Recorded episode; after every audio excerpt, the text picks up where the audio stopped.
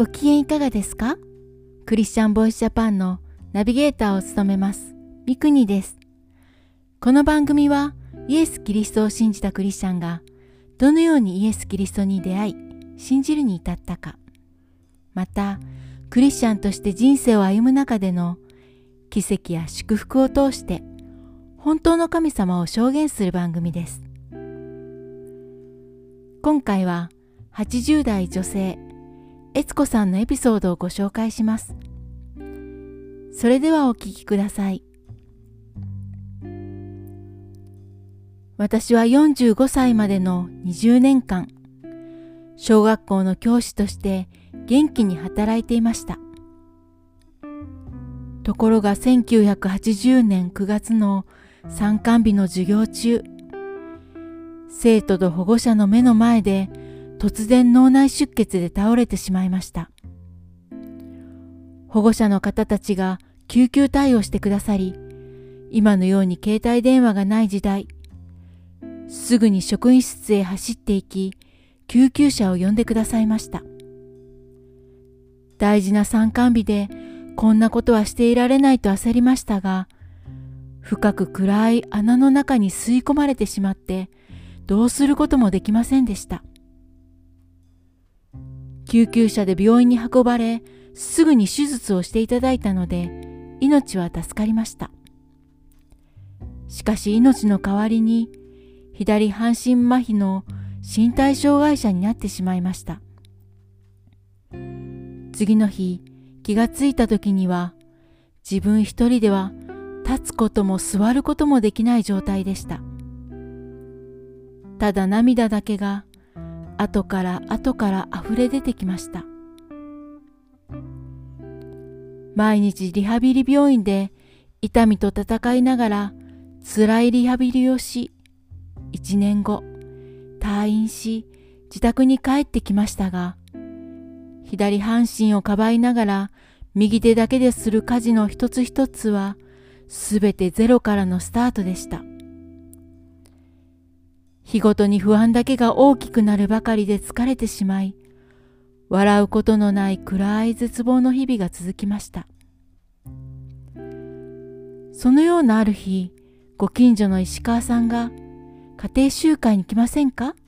と招いてくださいました。その時の私は、人の話を聞くことだけはできると思い、行くことにしました。そしてようやく家から一歩外に出ることができました。牧師先生から初めて聞く聖書のお話は新鮮で、また聞きたいと思い、それから毎週、石川さんの家へ通いました。雨の日に車椅子で外へ出ることは困難でしたが、不思議と出かける時間になると雨が止みました。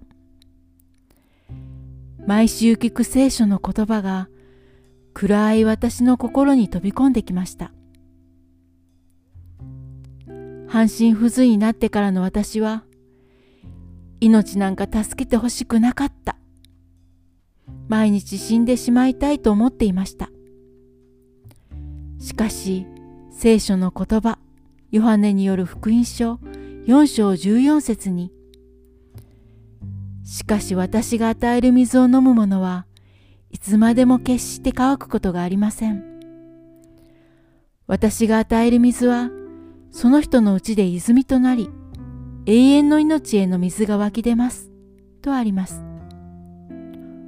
湧き出るなんてすごいと私の心が動きました。絶望のどん底にいた私はこれからは消えてなくならない確かなものが欲しいと強く思っていました。私の今までの人生の楽しかったことや嬉しかったことはみんなすべて消えてなくなってしまっていたのですが、第一ヨハネ一章14節の言葉。これらのことを書き送るのは私たちの喜びが全きものとなるためです。で、全き喜びがあることを知りました。小さい時から表向きはいい子をしていた私ですが、本当は自分でどうしようもない強情なところがあってそれが重い塊になって心の中に持っていました。ある日のことです。台所に立つと夕方なのに窓の外が急に明るくなって十字架が見えました。私は訳もわからずごめんなさいごめんなさいと謝っていました。気がついた時今まで私の心の中で重くなるばかりだったその塊がスーッと消えてなくなっていました。私はそれが十字架の力の働きだと分かり感謝しました。その時の体験は今でも大きな感謝の一つですそれからは心が軽くなってイザヤ書41章10節の言葉。恐れるな。私があなたと共にいる。たじろぐな。私があなたの神だから。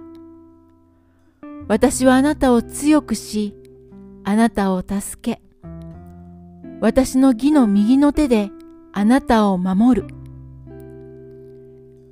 私の義の右の手であなたを守るの言葉に励まされて、家事を一つ一つ進めてくることができました。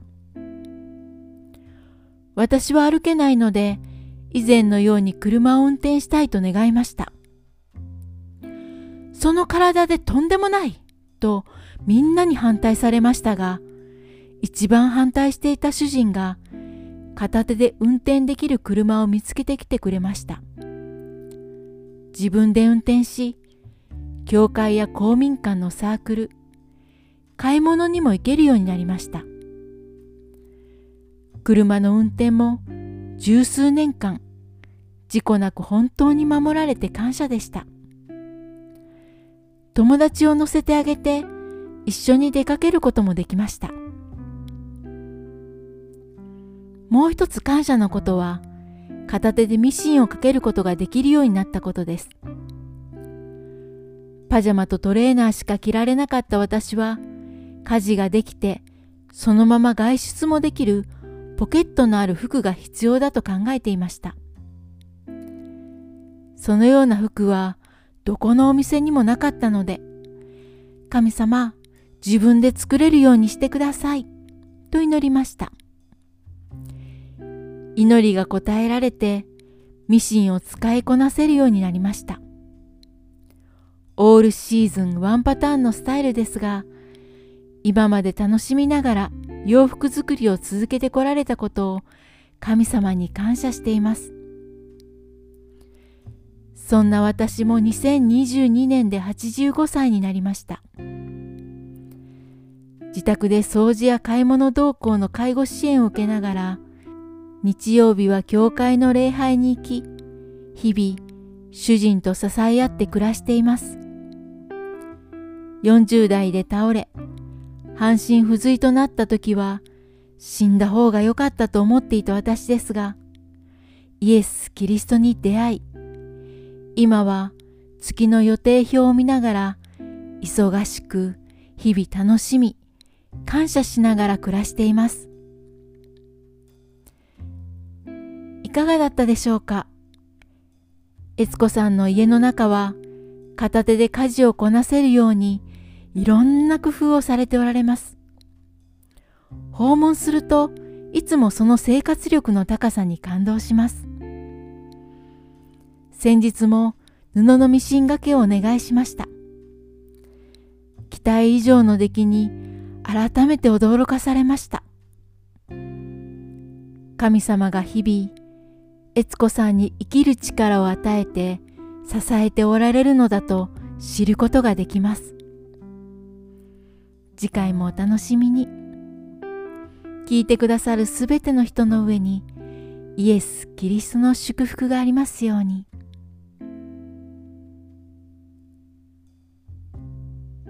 なお、YouTube でもエピソード1から随時配信しています。ぜひこちらもご覧ください。チャンネル登録もよろしくお願いします。